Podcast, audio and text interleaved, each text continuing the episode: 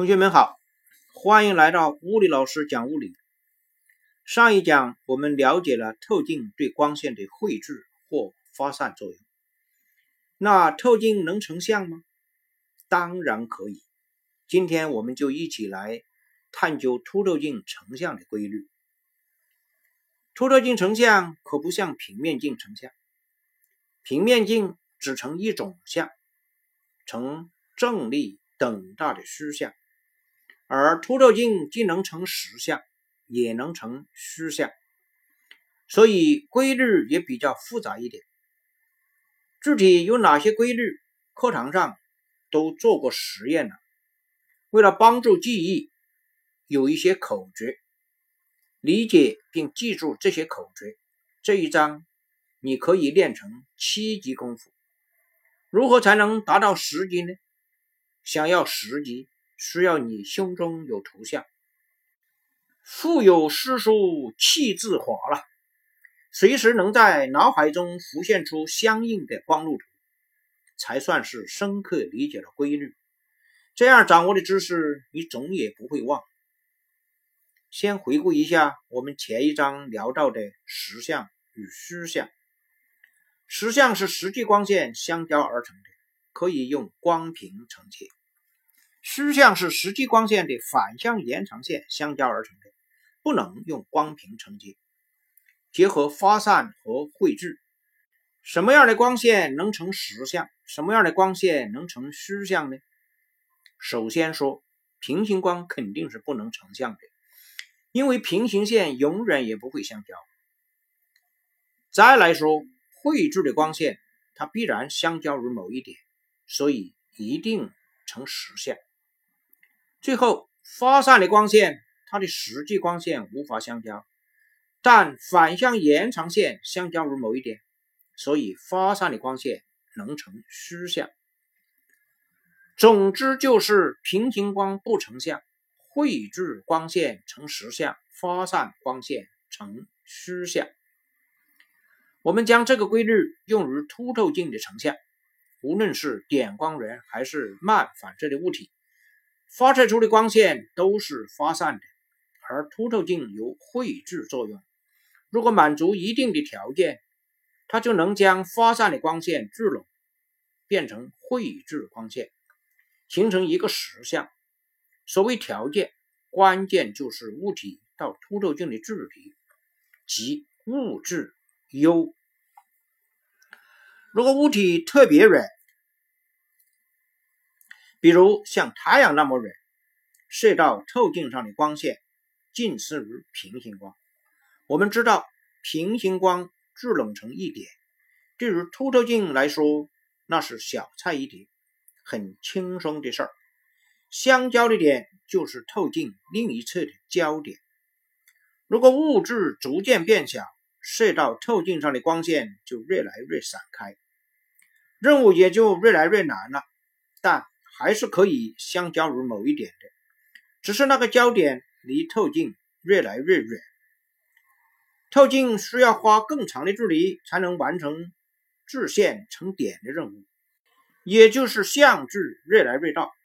物质减小的极限就是等于焦距，因为焦点处发出的光线刚好只能被聚拢成平行光，相当于相距无穷大。如果继续再靠近，连变成平行光都做不到了，折射之后还是发散光线，那就成虚像。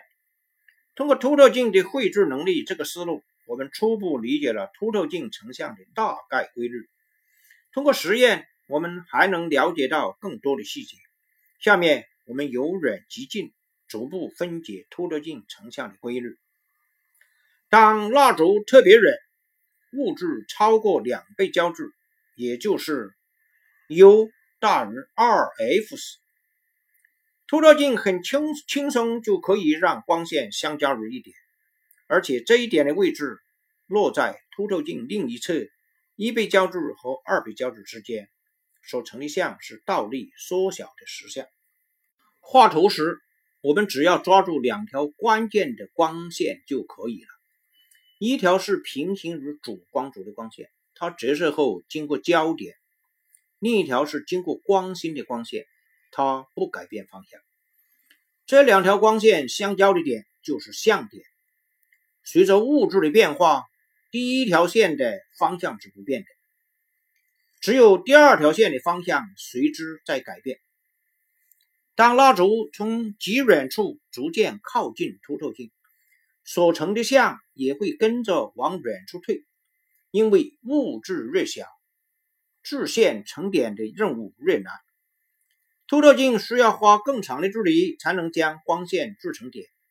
像与物就像在跳双人舞的一对情侣，你进我退，同时像一边退一边还在慢慢变道，直到烛焰正好位于两倍焦距的位置时，像与物等距等大。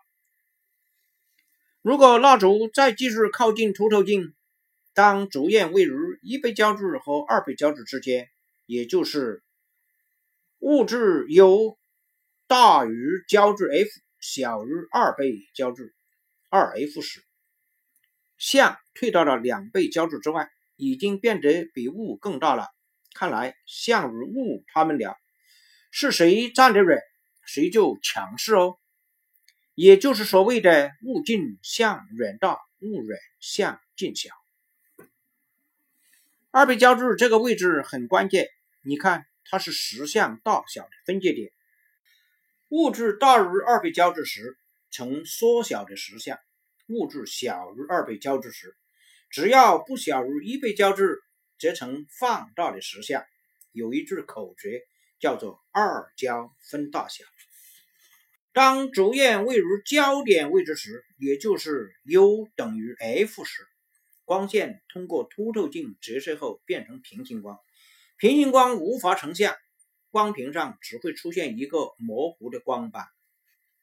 当蜡烛即使在靠近凸透镜，也就是 U 小于 F 时，凸透镜已经无法将光线制成点了。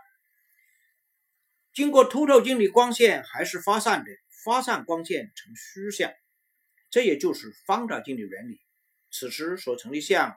与蜡烛在透镜的同侧，到透镜的距离比蜡烛更远，是正力放大的虚像。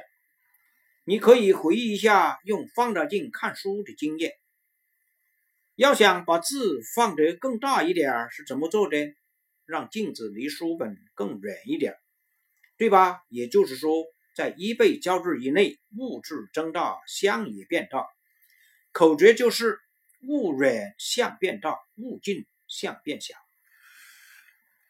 物体位于一倍焦距以内，则成虚像；一倍焦距以外，则成实像。正好位于焦点处，则不成像。所以，一倍焦距是实像和虚像的分界点，这叫做一焦分虚实。我还可以告诉你一点，在凸透镜成像当中。虚像总是放大的、正立的，实像可以是放大的，也可以是缩小的，却总是倒立的。这就是虚像正，实像倒。虚像倒，实像有大也有小。小结一下，口诀总结起来一共有四句：一焦分虚实，二焦分大小，虚像正，实像大。虚像大，实像有大也有小。实像物近向远大，物远向近小；虚像物远向变大，物近向变小。思考题：你能否从几何角度证明，从二倍焦距处发出的光线经过凸透镜，一定相交于凸透镜另一侧的二倍焦距处？好了，下一讲再见。